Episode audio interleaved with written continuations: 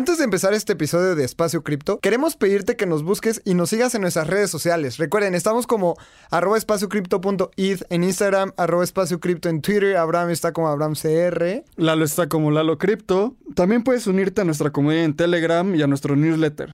Toda la información está en las descripciones de los episodios. Oigan, otro favor, queremos pedirles estrellas en Spotify y reseñas en Apple. Esto nos ayuda un montón para estar en los rankings, esto nos ayuda para llegar a más personas, para seguir haciendo más espacio cripto, así que se los agradeceremos muchísimo. Estás escuchando Espacio Cripto, un podcast que te ayudará a entender la fascinante industria de las criptomonedas y mantenerte al día con lo que está pasando en este mercado. Este espacio cada día se vuelve más relevante y es fundamental continuar entendiéndolo. Aquí buscamos explicarte qué es Bitcoin, Ethereum y el increíble mundo de las criptomonedas de una forma clara y entretenida. Yo soy Lalo. Y yo soy Abraham. Ojalá disfrutes este episodio. Vamos. Venga. Hola a todos y bienvenidos a un episodio más de Espacio Cripto. Y este episodio estamos en los estudios de Sonoro. Y siempre cuando es en los estudios de Sonoro, se siente una vibra diferente. Como que no estamos acostumbrados a vernos Abraham y yo en persona mucho. Es un poco raro, la verdad. Es extrañísimo. pero está bien interesante tener hoy a Anthony Chávez. ¿Cómo estás? Bien, eh, viendo qué bien se llevan, cuánto se aman, eh, esa, esa relación tan estrecha entre su propio espacio cripto, me encanta, muy buena. Sí, justo, pues creo que siempre decimos esto cuando nos vemos Lalo y yo, pero es tal vez la quinta vez que nos vemos como, como seis, siete veces. Bueno, está bien. Como seis, siete veces. es el tío Abraham, porque de repente hace preguntas ahí de tío. Hago preguntas de tío, de tío introspectivo. Eso, ese tipo de preguntas. Y Anthony, bienvenido. Muchas gracias por venir. Y justo queríamos grabar este episodio contigo porque creo que tienes una trayectoria súper, súper interesante. Llevas bastante en el espacio cripto. Yo me acuerdo, no sé si tú te acuerdas, pero yo me acuerdo cuando nos conocimos que fue en un hackathon en Centro, que era un hackathon donde también conocí a un par de amigos más. Sí. Y desde ahí hasta hoy, ¿qué, serán? ¿Cinco años? ¿Cuatro años? Em, yo creo que tres y medio, casi cuatro. Casi eh, cuatro. Sí. Ah, yo ahí, conocí en ese hackathon a MakerDAO sin querer. Estaba Mariano Conti y dijo, oye, eh, vamos a patrocinar DAI. Literal, un día antes se, subió. Yo dije, DAI, quién sabe qué es. sí, y ahora Mariano es de los, bueno, de, la gente más importante en la comunidad de, de DAI. Entonces, esta es una pequeña historia para introducir a Anthony. Ahora cuéntanos, ¿cómo iniciaste en el espacio cripto? Pues eh, ha sido como interesante entrar en el mundo cripto porque ha, sido encontrar varios de mis eh, encantos, que es como la tecnología, el impacto, filosofía, política, economía, o sea, como de todo, ¿no? Es, como el conjunto de todo y, yo tuve como un pasado muy financiero en, la UNAM. Eh, estuve en el IMEF y ahí estuve ayudando mucha bandita de, de, ciencias a empezarse a meter. Y luego estuve en un laboratorio de aplicaciones móviles y me metí en la parte tecnológica, entonces ya tenía como la otra arista y luego eh, emprendí eh, una startup de desarrollo de software, bueno, confundé. Y ahí metido en la tecnología, me salí y eh, pues estaba viendo qué, qué, estaba pasando con el mundo cripto. Y fue una, una, una combinación de varias cosas. fui a un meetup de José Rodríguez de Bitso en ABC y ahí estaba presentando a, Gaming Good. Y estaba, había un video y todo, y eran creo que el cuarto quinto video que hacía Bitso con la ABC y estaban explicando y luego se vino el Campus Party y esta historia está súper interesante porque eh, estaba en el aeropuerto esperando el avión para Guadalajara y vi una persona con una mochila y con un pin de Bitcoin. Y le digo, oye, oye, eh, ¿tú sabes de esto? Yo venía como escuchando, leyendo por muy poquito. Y me dice, sí, sí, pero como que se retrajo, ¿no? Y dijo, no sé, o sea, como que no estoy acostumbrado a que alguien me diga, o sea, era 2015. Claro.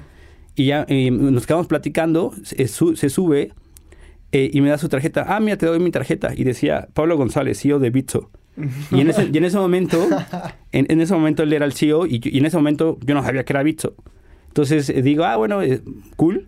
Se baja y, ya, y nos dice, oye, yo, iba, yo iba con Mark y dice, oye, ¿por qué no, por qué no se suben al, al, Uber y los dejamos allá? O sea, yo como soy speaker, pues les puedo dar un ray. Nos fue, nos dejó en el, en el, en el, en el hotel Y luego el siguiente día yo estuve súper insistente preguntándole, oye, ¿qué es Bitso? Y ya cuando lo vi presentando en el main stage, dije, oye, como que... ¿Te diste cuenta con quién platicabas? Él es importante. Como que Bitso, y ahí en ese momento estaba pegando muy, ca- muy cabrón Conecta. Claro. Eh, el- que es, es- ese gateway de... Bueno, Un procesador de pagos. un procesador de pago. Eran como los rockstar del fintech. Y entonces, eh, después de Conecta, eh, entró Pablo y empezó a hablar. Y luego me dio un cupón de 25 pesos. Ahí tengo la transacción. Y yo le metí 500 pesos.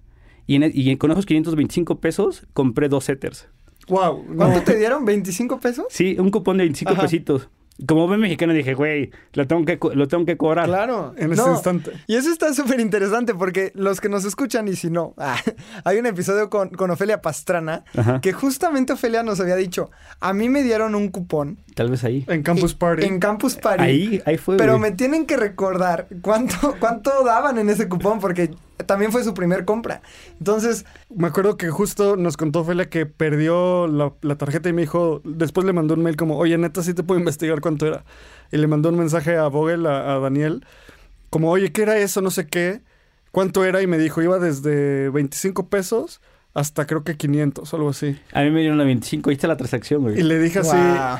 y creo que la pregunta principal era, ¿estaban denominados en Bitcoin o denominados en pesos?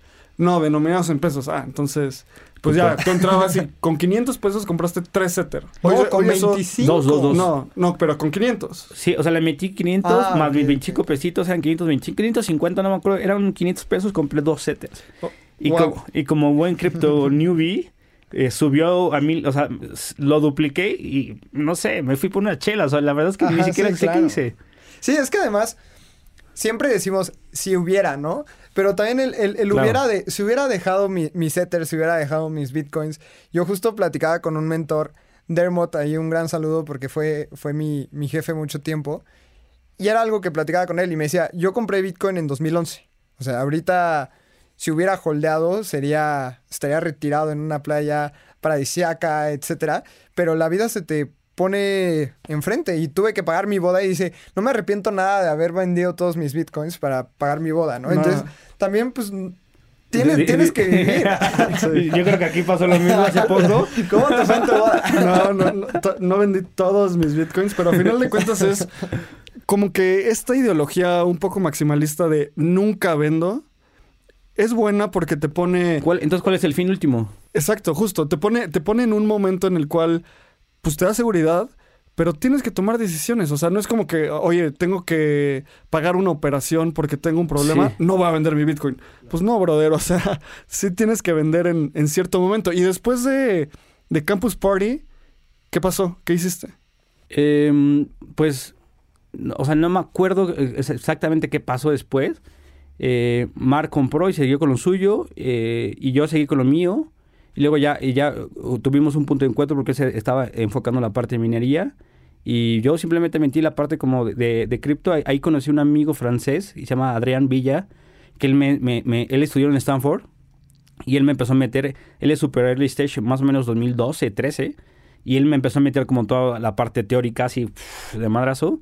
Y ya de ahí pues empecé eh, y, y de repente un día se me ocurrió dar un curso en, en la Facultad de Ingeniería. Y ya de ahí eh, se vino toda la historia. Ah, y ahorita que estabas mencionando que el, que el nombre no está tan cool. Yo con Adrián Villa creé un eh, previo eh, a Blockchain Academy México, que, bueno, que antes se llamara eso, un Café Tech. Que ese Café Tech era... eh, a mí siempre me ha gustado la parte consciente de la tecnología. O sea, yo una vez escuchaba como eh, al ingeniero de, de Google Home que decía, es la primera vez que nadie tiene que adaptar o configurar una tecnología a, a sí mismo. Y yo le decía, es, pero eso es muy, muy, a mí me da miedo. Si yo no sé cómo pagar la tecnología, yo no sé cómo funciona, ella me domina a mí. Porque la simetría de información, o sea, mientras más la tecnología sepa de ti Claro. y tú menos de ella, pues tú, estás en, un- en una relación de control. Entonces, yo empecé Café Tech, obviamente de forma muy ingenua, a hablar sobre inteligencia artificial y sobre, sobre cripto blockchain, ayudando a, a cortar la simetría de información, tratando que la gente dominara la tecnología y no la tecnología a él. Eso está bien interesante. Ese giro no lo pensamos mucho, pero es muy importante. Sí. Oye, Anthony, y ya, a ver, nos contaste cómo empezaste ahí tu gran plática con Pablo en el aeropuerto. Este, todo esto de Café Tech, ya nos con- contaste de, de Blockchain Academy. Hoy, ¿qué hace Anthony Chávez en el espacio cripto? Uf. Em, Graba podcast con Espacio Cripto. eh, o sea, actualmente soy el desarrollo de negocios de América Latina para hobby. Llevo cinco países. Em, eh, también digo el podcast que ya tuve el gusto de tener a ustedes dos, que para cuando salga ya está también el de Abraham. Ah, bueno, ya están los dos eh, publicados. Em, estoy en el board de, de Latam Tech, que es este conjunto de empresas de Blockchain Academy Chile, eh, Lactam y Blockchain Sumi Latam. Estoy eh, también en el board de un nuevo protocolo que va a salir, eh, que se llama Maya Protocol, que es un DEX mexicano, bastante bueno. Eh, ahí luego lo chileamos para que la gente se suma. Hay muy pocos proyectos LATAM. Eh, también estoy asesorando a, a, una wallet cripto para América Latina, que, que, se está creando desde cero. Y mm, bueno... ya me... con eso, o sea, ya, ya. ¿Cuánto sí. tiempo duermes al día? No, más bien, ¿qué día dejo de, de, de, trabajar? Sí, justo. O sea, pasa, creo que todos en el, en el espacio cripto, justo yo hablo con mi esposa y me dice como, ¿estás trabajando sábado 4 de la tarde? Sí. Y yo, pues, o sea, define trabajar, porque estoy leyendo un artículo sobre cripto, sí, pero, y resulta que mi trabajo es cripto también, pero estoy entendiendo cómo funciona un protocolo, no es como que es mi trabajo, ¿sabes? Esa, es, eso está cool, pero también es bien peligroso porque la línea entre tu vida personal y tu vida profesional es casi nula. Porque, bueno, yo personalmente todo el tiempo estoy pensando en eso. Hoy me desperté temprano y lo que hice fue poner un, un episodio de un podcast de cripto, ¿sabes? Sí. No, o sea, despertaste y me mandaste un WhatsApp, güey. Sí, pues, bueno, ya llevaba como una hora despierto, seguía ah, siendo muy temprano. Y, Anthony, justo hablaste del business development y creo que ese es un skill que no entiendes hasta que estás haciéndolo y que de afuera puede que parezca simple, pero la gente genuinamente no lo entiende.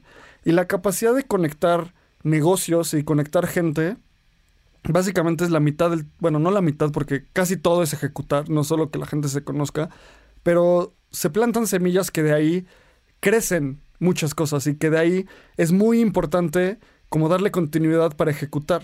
Cuando hablas de business development, en Huobi, uno de los exchanges más grandes del mundo. ¿Cómo lo haces y a qué te refieres? Exactamente qué haces.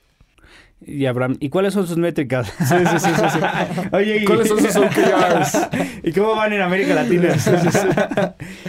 Pues eh, justo es como, eh, lo pensaba hace poco, eh, es, es, un como profile raro porque dices, desarrollo de negocio. ¿Cómo desarrollas un negocio? O sea, desarrollo de software entiendes como que creas el software, pero el desarrollo de negocio, que creas el negocio y es más o menos como si dijeras, bueno, la gente que estudia administración, yo estudié administración y tuve una, eh, estoy en Collective Academy, mi maestría en, en, en negocios. Eh, la gente que está familiarizada con negocios entiende cómo es crear un, un, negocio, ¿no? O sea, es un conjunto de cosas. Claro. Que es como una máquina que está funcionando. Entonces, me gustaría ocupar esa analogía y decir, pues te ponen una máquina y te dicen, todo esto es hobby, tienes hobby earn, tienes eh, una plataforma de futuros, de spot, tienes toda una máquina gigante, eh, hasta una hobby wallet, hasta su propia eco chain, eh, tienes que hacer que funcione en América Latina. Entonces, pues tienes que ir haciendo que los engranes se conecten. Y bueno, hoy en día el enfoque principalmente ha sido como a la parte de, de youtubers, eh, generar como esos awareness, porque es una plataforma que viene del mundo asiático. durante mucho tiempo fue una de las principales en el mundo y en China. Pero bueno, la historia es, es que hace poquito China dijo que, que nada, nada con cripto. Entonces, Hobby está migrando y, y, uno de los principales objetivos es América Latina. Eso está interesantísimo, porque además, como dices, business development, ¿no? No es como que vayas a una universidad y digas, sí. oye, quiero estudiar una licenciatura de business development. Y es como, específicamente en este trabajo, tenemos, Abraham y yo siempre un dicho que decimos todo el tiempo que es, ¿Qué haces? Your network is your net worth. Sí. Y realmente en Business Development, la gente que conoces, las conexiones, eso es, vale oro. Porque si eres nuevo en un ecosistema y no conoces a nadie, muy probablemente te cueste trabajo arrancar esa máquina, ¿no? Mucho más que si ya llevas mucho tiempo. Tal vez el, el podcast que tienes te ha servido como para crear relaciones con cierto tipo de personas. E ese tipo de, de networking es algo muy trabajado, pero también siento que es nato. No sé qué piensan ustedes. Sí, o sea, creo que es muy trabajado y también hay gente que naturalmente se le da bien hacer amigos. O sea, y no es hacer amigos, a veces es hacer conexiones desde un punto de vista muy, muy específico y muy inteligente. Y yo, lo que, lo que dices, Lalo, yo creo que hay dos dimensiones de, de tu network, de tu red. La primera son tú como persona, que es lo que estamos haciendo nosotros tres ahorita, ¿sabes? O sea, nosotros nos conocimos por cripto, por, por, por diferentes podcasts y Lalo tiene su red personal, Anthony tiene su red personal, yo tengo mi red personal. Pero la segunda dimensión que yo creo que es la más complicada es tu red profesional, ¿sabes? O sea, porque a mí me pasa que por mi trabajo tengo que estar hablando todo el tiempo con mucha gente que hemos invitado. De hecho, Juliana de Algorand, las personas de, de Stellar, personas de eh, Vogel, Daniel, que ha venido. Entonces, ese tipo de desarrollo es aún, yo creo que más complejo porque en el, a nivel personal es, me caes bien o no me caes bien y punto. A nivel profesional es, creo que puedes entregar lo que me estás diciendo o no. Y eso es como aún más cañón. O sea, no sé cómo tú lo veas al hacer este tipo de conexiones empresariales para, para una empresa cripto global. Uf, eh, ese es un buen punto. Es, mi filosofía de vida. Una vez leí un libro que es muy básico, pero cambió mi vida. Se llama El coach de un trillón de dólares. Uh, Se, se, me está olvidando el nombre de este coach, se me está olvidando. Pero empie, empieza, empieza, con la muerte de este coach en, en, un estadio donde todo el mundo de Silicon Valley fue a su muerte. Y, y, y es justo ese punto que acabas de decir. Eh, eh, se me está yendo el nombre, a ver si te acuerdas tú. Pero esta persona eh, estuvo en, en, en, la junta directiva de, de, Google, de, de Apple cuando estaba peleando la patente con Google, el de Android. O sea, estaban en los dos bandos y los dos bandos lo amaban.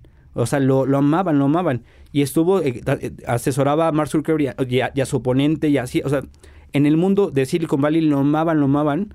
Porque literal, el, el libro dice que es el coche de, de, un trillón de dólares porque era el coche de millonarios y decía literal, pues que prácticamente había ayudado a estos millonarios a sacar su máximo potencial. Sí, ese libro es buenísimo. Es de Bill Campbell. Es Bill, el, Bill Campbell. Es el coach. Y me gusta muchísimo cómo empieza porque, a ver, ¿por qué, ¿por qué le dicen coach?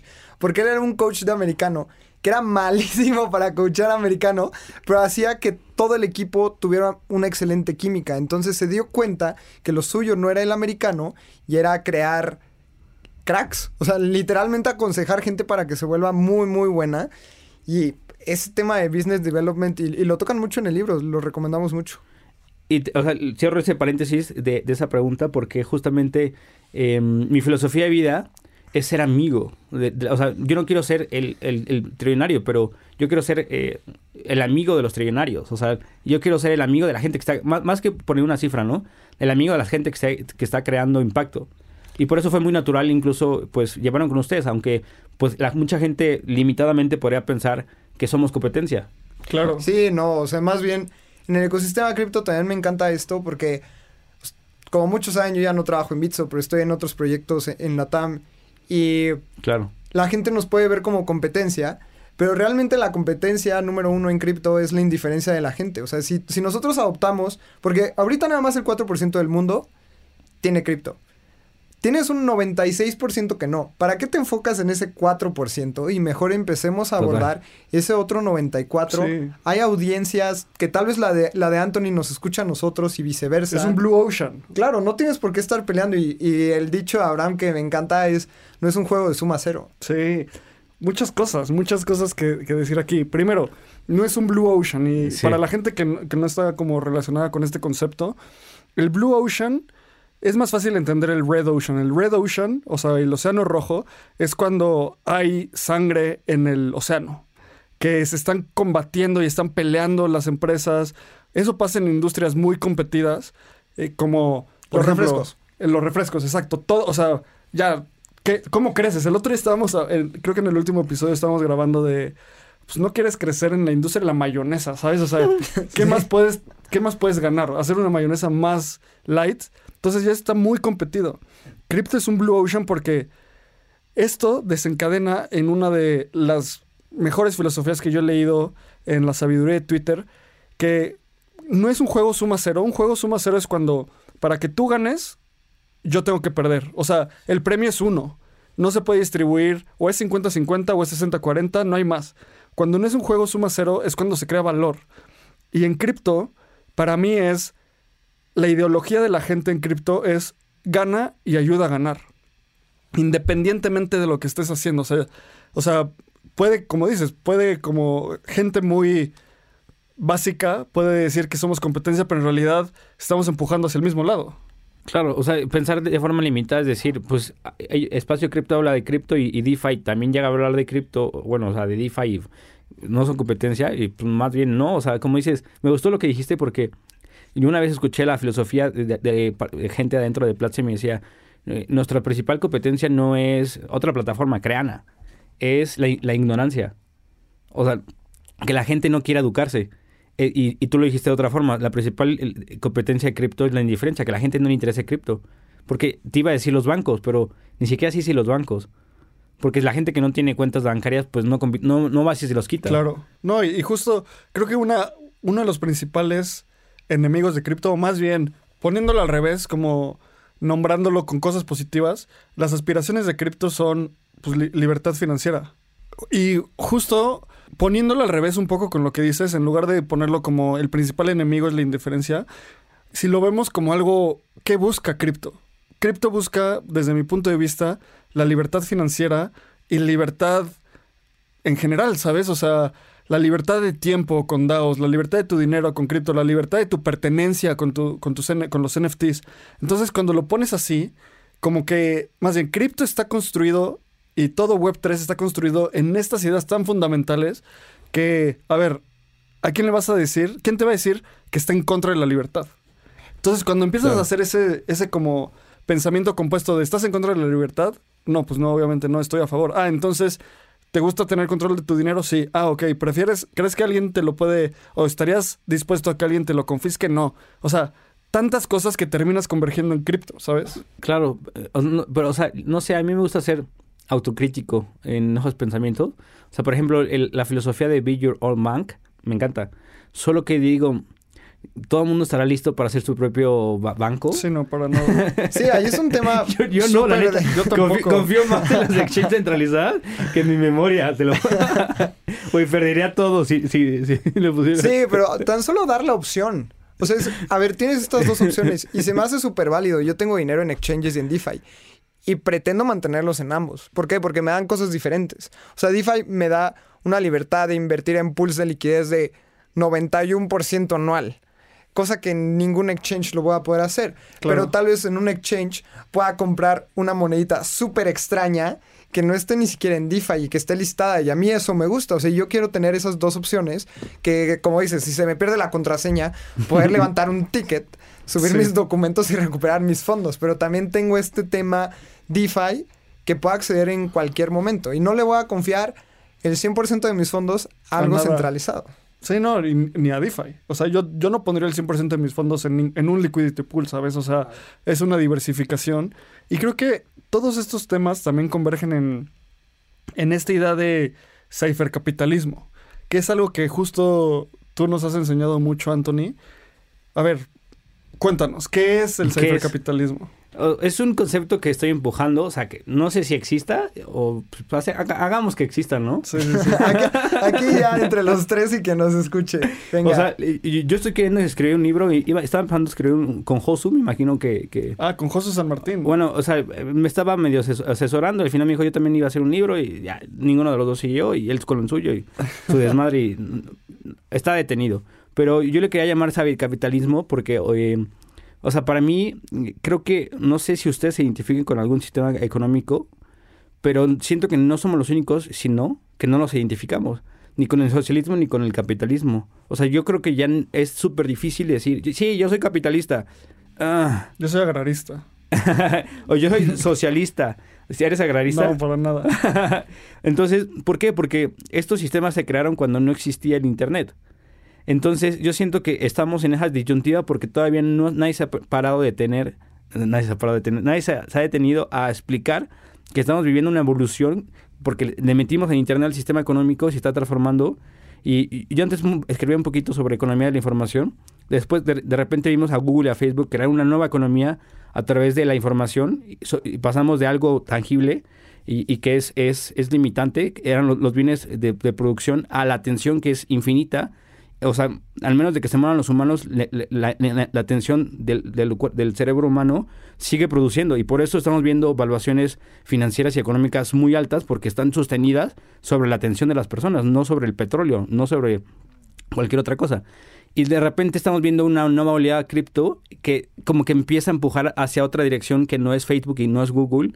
Y a eso yo lo estoy intentando poner como este nombre, concepto de cybercapitalismo, que yo creo que tiene que ver, es que es raro porque, o sea, por, por un lado en cripto ves algunas corrientes medio socialistas que dices, ah, la verdad que esto es... esto, esto, es muy, esto, esto, es muy socialista, o sea, de repente es supercapitalistas como el cero estado, eh, el dejar hacer, o sea, el libre mercado, oferta y demanda. Eh, y por el otro super socialista donde un airdrop, un airdrop es súper asistencialista, o sea, estás apoyando el flujo, eh, entonces de repente dices, no sé si cripto, a ver, yo les hago la pregunta, ¿ustedes qué creen que cripto sea capitalista o socialista? no, yo tengo este concepto y siempre he estado buscando algo en busca de, de, esta respuesta, porque si me han escuchado en podcast hace 30 podcasts, en 30 episodios, yo hablaba mucho de Prospera, que era un país privado, y lo tengo muy bien checado. Es una isla en Honduras o en Nicaragua, en donde un grupo de personas compró una tierra en una isla y en esa isla dijeron, vamos a hacer nuestra propia constitución y va a ser un país privado. No vas a poder entrar si no tienes visa para entrar a Prospera. Eh, puedes invertir en Prospera, puedes comprarte tu, tu terreno allá. Y obviamente es una ciudad súper futurista. Puedes leer la constitución puede ser parte de Prospera, obviamente te va a costar algunos bitcoins, pero tienen todo este sistema como súper privado. Y antes me gustaba mucho, pero ya no lo comparto. Después de que entré a DAOs y me, y me doy cuenta lo bien que funcionan las DAOs, podría pensar en una nación DAO en 20 años. No sé, o sea, tal vez estamos muy pronto, pero yo veo lo bien que funcionan las DAOs en ejercicio. En Bankless DAO somos 14 mil personas y nos ponemos súper bien de acuerdo para todos y la, y la evolución con la que estamos trabajando en ese tipo de organizaciones es muy rápida. Entonces, ahí, hay otra, otra que, que, sería, una DAO sería muy comunista, o sea, el hecho de, de la autoorganización no es comunista. no lo sé, porque también ahí te recompensan al que más trabaje. O sea, no es como que les toca parejos. una de las cosas, a mí, la gente que me conoce sabe que me fascina el socialismo. O sea, el entender el socialismo. Se me hace un, un sistema económico y político fascinante. No lo apoyo, no soy socialista. Entender, creo que para una de, los, de las cosas más importantes de la historia es entenderla para poder sacar insights de ahí. Y justo también la gente que nos ha escuchado sabe que fui al Mundial de Rusia 2018 esa, esa cosa fue la, cumbre del capitalismo, del, perdón, la cumbre del socialismo, la Unión Soviética, ¿sabes? Sí. Fue el experimento más mejor ejecutado que fracasó. Entonces, vamos a ver. Estuve buscando ahorita la definición de capitalismo y socialismo. Entonces, el capitalismo es el sistema económico y social basado en la propiedad privada de los medios de producción, en la importancia del capital como generador de riqueza y en la asignación de los recursos a través del mercado del mecanismo del mercado. Cuando leo esto, digo, cripto es 100% capitalista. Vamos viendo palabra por palabra. La propiedad privada de los medios de producción. Cripto está en, la, en tu poder ser dueño de tus propias cosas, ¿no? Entonces, check del capitalismo. En la importancia del capital como generador de riqueza. Check 100%. ¿Cómo generas más riqueza?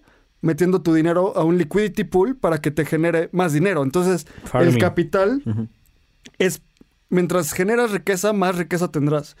Y la otra, en la asignación de los recursos a través del, mecanismo de mercado. O, pues, o sea, es oferta y demanda todo. O sea, NFTs, un DEX, un exchange centralizado. Ahora, socialismo. Doctrina política y económica que promulga la propiedad y administración de los medios de producción por parte de las clases trabajadoras con el fin de una organización de la sociedad en la cual existe una igualdad política, social, económica, de todas las partes.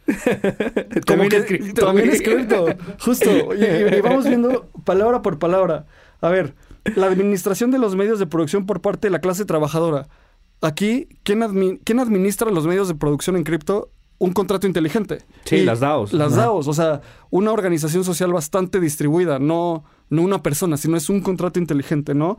Con el fin de lograr una organización en una sociedad en la cual existe igualdad política, todos, o sea, ¿Qué es WAGMI? We're all gonna make it. O sea, todos estamos en esta misma lucha al mismo tiempo, juntos.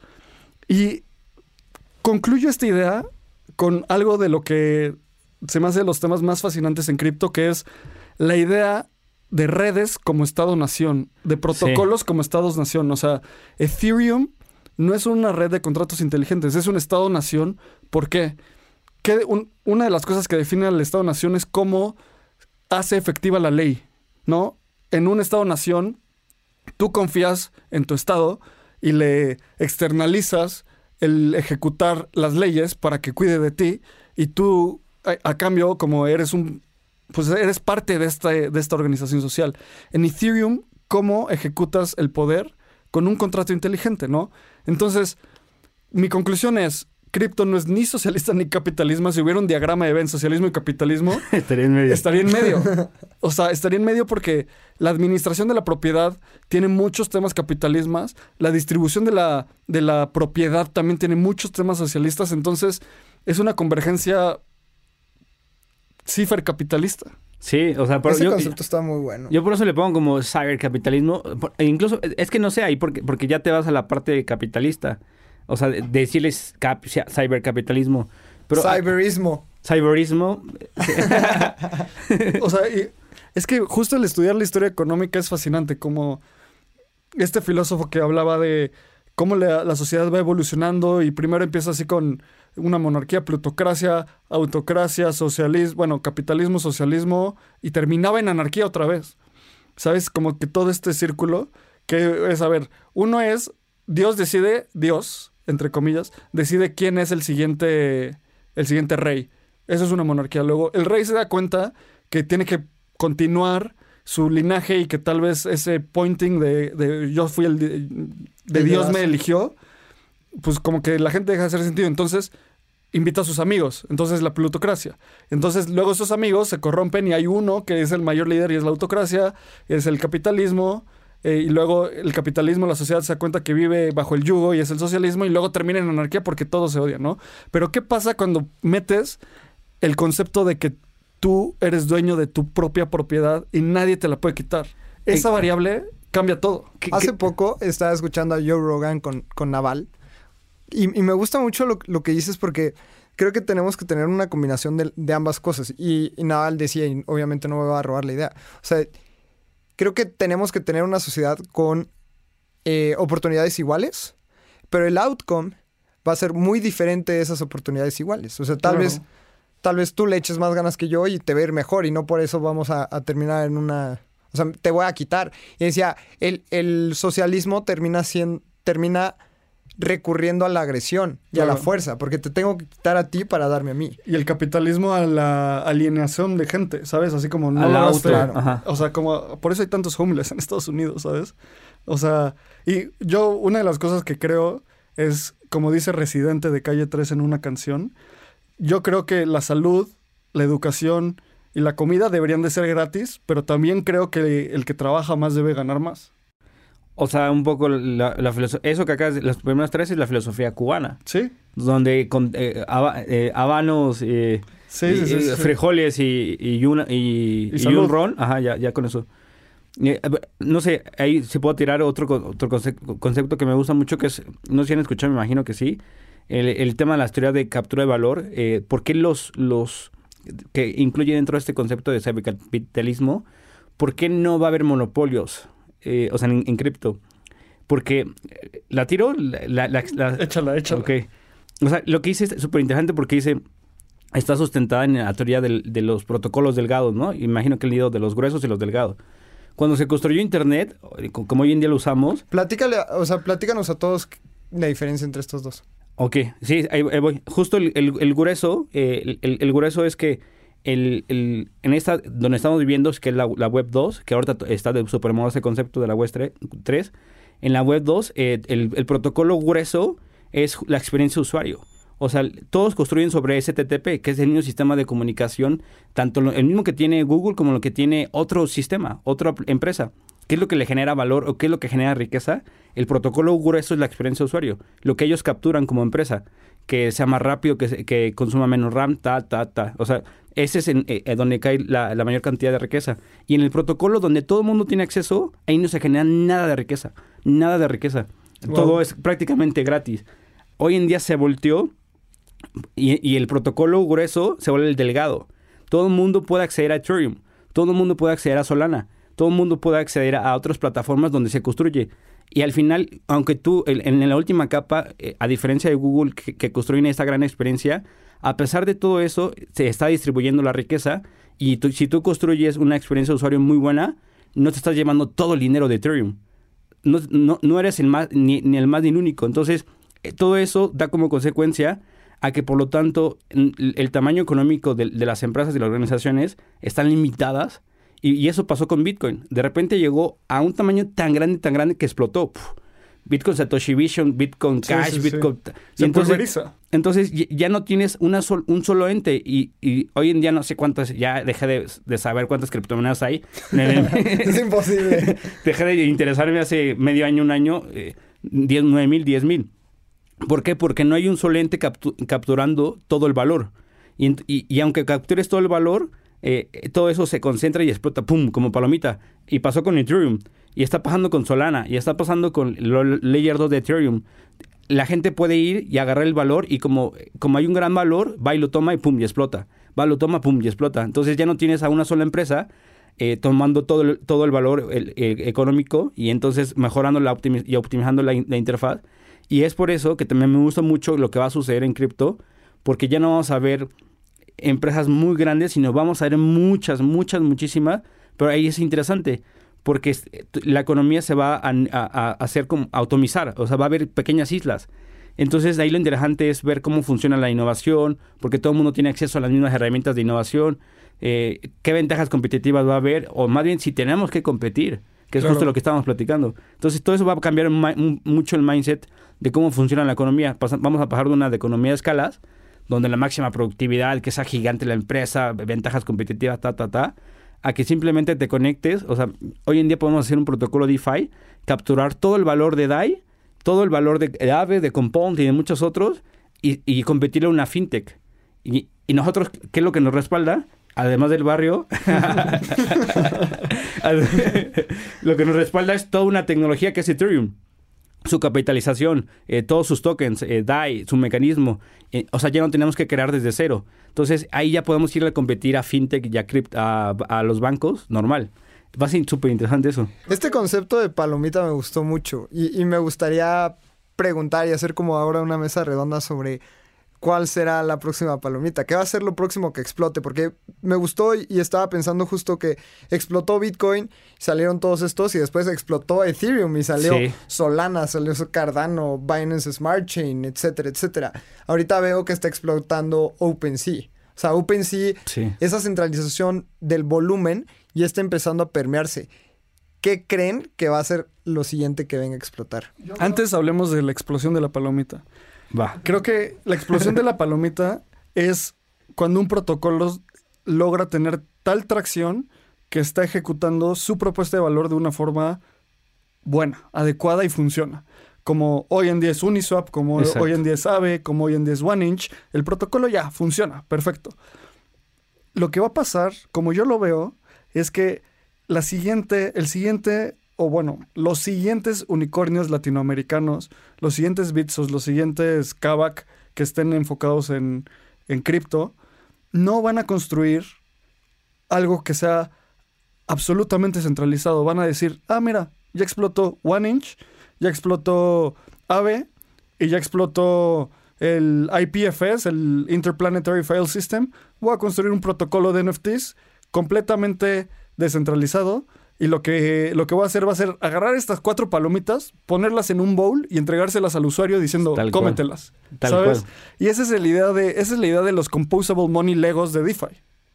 Que es totalmente, o sea, que, por ejemplo, hay, un, hay, una, hay una que me encantaría que reventara eh, próximamente en estos conceptos eh, buzzwords, que, que, que, yo creo que este año podemos empezar a ver algunas cosas como que, que es, eh, ya vimos el play to earn, yo creo que pues, sería súper interesante el, learn to earn. Sí, sí, sí. Porque eso lo que lleva es que ya tienes a Platzi gigante, ¿no? Ya tienes a, a, Color House, ya tienes a Creana. Entonces, lo, lo, siguiente es no crear un Creana, no un Platzi. Es crear algo que se conecte a todos esos. Eh, un one inch de educación. Un protocolo. O sea, eh, la filosofía es como ya pensar en, protocolos, conectarte a todo el mundo. Mientras más conectado estés, mejor. Y no, ya no tienes que ser el, gigante eh, que se coma a todos los demás. porque vas a explotar. Entonces tienes que ser el que conecte a varios. Y por ejemplo, yo creo que por eso es el éxito de, de- de Luna, porque su filosofía, bueno, su pensamiento detrás de la tecnología, de su protocolo, está pensado para in- interconectarse con todo el mundo. Y por eso ya tienes eh, corriendo próximamente Solana, depositando en Anchor Protocol. Y Claro. entonces en, esa, en ese mundo de conexión, mientras más estén conectados, más efectos de red van, van, como dices, de este Lego Compound, Lego Money, se van conectando y más valor tienes. Entonces, es más fácil que nosotros ahorita nos armemos una DeFi protocol eh, por todo eso, porque nada más vamos y compramos las piececitas, bueno, me refiero a conectarnos tecnológicamente y pum, ahí está nuestro Lego. Claro. Y Lalo, hace tiempo tú y yo hablamos de stablecoins. Tuvimos una, una- un invitado hablando de stablecoins. ¿Cuándo pasa esta explosión cambriana? cuando hay stablecoins. Cuando puedes hacer una conversión Mexican peso AVE, o sea, AVE el token, en DeFi. No puedes hacer eso sin un stablecoin. Siento que, que vamos a ver una centralización en, en un stablecoin en el sentido de que, para, o sea, realmente para qué interactúo en un protocolo DeFi en pesos. Por lo que te acabo de decir, porque tú no lo vas a hacer, lo va a hacer la persona que estaba de a pie intentando comprar un NFT y no necesita saber qué está pasando detrás en DeFi. Eh, Ese es un buen punto. Mu- ah, yo, yo hace poco eh, entrevisté en Noon, Noon Finance, no sé si has escuchado, es un protocolo que están, eh, bueno, es una empresa que está buscando crear stablecoins de economías emergentes eh, en Argentina, es de puros argentinos. Eh, y, yo, y, yo estuve muy de cerca en el lanzamiento de MMXN, que era esta, es- esta stablecoin mexicana, que todavía sigue operando en Mexo. Y entonces hubo mucho debate y, muchos, eh, un nuevo debate que me gustó mucho, que es, porque la gente empezó a decir, oye, ¿por qué la gente va a usar pesos mexicanos en cripto? Y luego en Argentina, cuando lanzaron el, el LARG, que ya está en buen bit eh, de, de este protocolo, que corre sobre la Binance Smart Chain, eh, la gente en Argentina dijo, che, mira, si, si, si- si- Romp- romperme la pelota. Si, esto es un fraude, ¿por qué tengo que usar una, algo que no creo? O sea, un argentino jamás va a creer en su moneda. Y empezaron a haber muy buenos debates por, por qué las stablecoins de economías emergentes son necesarias y no solamente la- el, el, US el USDT o el, dólar. ¿Por qué? Porque empieza a quitar mucha fricción de- de- Eso para es. pasar. O sea, Eso es. tienes que tener tu, tu dinero en el mundo cripto y no solamente tienes que tener dólares, tienes que tener eh, eh, tu poder adquisitivo dentro del mundo cripto. Entonces, este tipo de productos van a empezar a, crearse en América Latina y van a, empezar a quitar much- muchísima fricción. Y eso va a empezar a confeccionar muchos protocolos. A ver, a ver e, es, es creo que finlandés la palabra y es un equipo europeo. Todo su mindset, su filosofía es europea. O sea, no, no está viviendo una realidad eh, más latina. Y creo que este tipo de proyectos van a empezar a- a cubrir necesidades latinas. Justo, o sea, esa reducción de la fricción, lo que decíamos de, ¿para qué quieres como intercambiar con pesos mexicanos y no con USD? Para eso, para intercambiar, o sea, es la función del dinero del peso mexicano va a ser un medio de intercambio, no va a ser una reserva de valor como hoy entendemos que es el Sí. dólar. ¿Y por qué el dólar es, por qué todo está denominado en USD, en, en cripto? Uno, porque es el mayor medio de intercambio, pero también porque la gente a nivel mundial lo ve como reserva de valor y tener acceso a eso es ya quita la fricción, tener acceso al currency más importante del mundo, ah, bueno, después de Bitcoin, ah, ya le, le- le quita la fricción, ¿sabes? Entonces, o sea, hay tantos debates y al final deberíamos, vamos a escribir en el newsletter de Espacio Cripto, Anthony va a escribir el, el framework de la palomita explotada. Y la Sí, sí, palomita sí. explotada, al final, ¿qué ve el usuario? Un bote de palomitas Sí. no ve una palomita y ni siquiera sabe qué se está comiendo, no sabe de dónde salió. O sea, estamos muy alienados de, de cómo se produce el maíz y cómo llega a nuestra palomita. Simplemente nos la comemos. No, y lo más denso ahorita es que estamos hablando de palomitas como ya muy especializadas, ¿no? Pero creo que todavía ni siquiera explota la palomita cripto. O sea, todavía estamos a punto Es la de, máquina yo de lo palomitas. veo. Sí, sí, sí, pero, o sea, tal vez no, no, ni siquiera ha llegado a la gente que necesita llegar e- ese, me dio esa miedo, me dio miedo esa, esa respuesta. No, o sea, no sé a dónde va, o sea, ¿qué sigue después de cripto? No, no, no, más bien tal vez ni siquiera ha explotado, porque solo el 4% de- del mundo tenemos cripto. Entonces, Claro. tal vez todavía ni siquiera se ha explotado lo suficiente. Lalo, sabias palabras. Anthony, gracias por venir y definitivamente dejamos este episodio con continuará. tres puntos. Sí. puntitos. Y Y cuéntenos también, los que nos escuchan, ¿qué piensan de este, este concepto de palomitas? ¿En, Sí. en qué estado está? o sea, yo creo que todavía no explota el, el de cripto.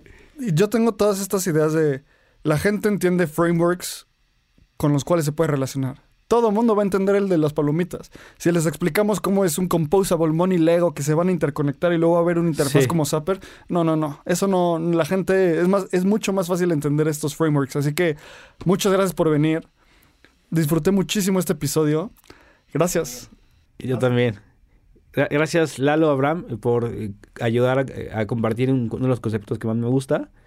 Y bueno, eh, gracias. Escuchen también por ahí DeFi en español y próximamente va un par de colecciones eh, de una nueva categoría de DeFi en español que se llama The Art, eh, que se va a dedicar a crear colecciones de NFTs. Eh, seguramente para cuando esté este episodio ya está el Crypto Daft Punks y el de 8 de marzo del Día de la Mujer. Buenísimo. Cool. Anthony, ¿en dónde te podemos encontrar? Compártenos las redes sociales. Eh, aquí en la del Valle, ahí vivo. no, ya, ya cuando lo, lo escuchen ya Te estoy van a en- doxear, te van a doxear. No, ya voy a estar en Buenos Aires, entonces ya. Eh, ahí en el retiro. Eh, no, en Twitter como Anthony Surfer eh, MX. Y por último, la pregunta que le hacemos a todos que vienen a Espacio Cripto. Si tuvieras a Satoshi Nakamoto enfrente, ¿qué le dirías? Le diría, yo creo que simplemente, como mucha gente lo he hecho en el podcast, gracias. O sea, hay que, es muy simple, sencillo, gracias. Sí, no hay más. Sí, ¿no? No hay por qué compleji- complejizar algo muy sencillo. 100%. Pues Anthony, muchísimas gracias. Con eso nos quedamos. Tendremos que hacer una segunda edición de este episodio. Sí, Síganos en Espacio Cripto. Síganos en Twitter, síganos en Instagram. Denle like a este, a este podcast, reitenlo, denle las estrellas que crean que sea, sea suficiente. Creo que va a ser uno de nuestros podcasts más escuchados. Está Venga. muy bueno. Gracias por venir y nos vemos en la siguiente. bye.